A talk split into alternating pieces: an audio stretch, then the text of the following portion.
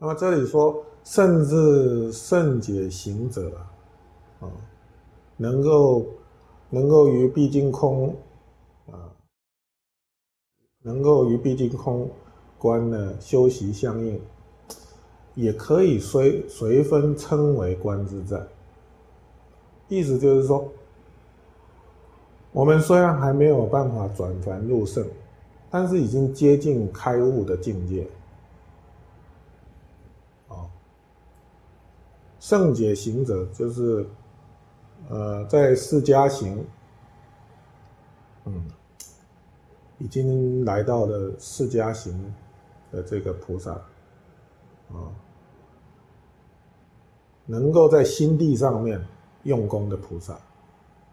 他不只是跟，呃，就是在外门在境界上跟境界互动，哦，去培养自己的福德、福德因缘，还有智慧、智慧的质量。哦，他不只是这样子而已，啊，他还能够慢慢的舍离，啊，对于境界的染着。在心地上面用功，也就是他有办法降服烦恼，已经有办法降服烦恼，嗯，那么这个时候还没有断烦恼的能力，因为还没有证悟，还没有见实相，还没有见到真理，还没有领悟到。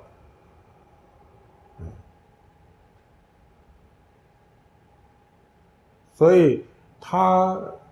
在这个过程里面，他在做毕竟空的呃这种修学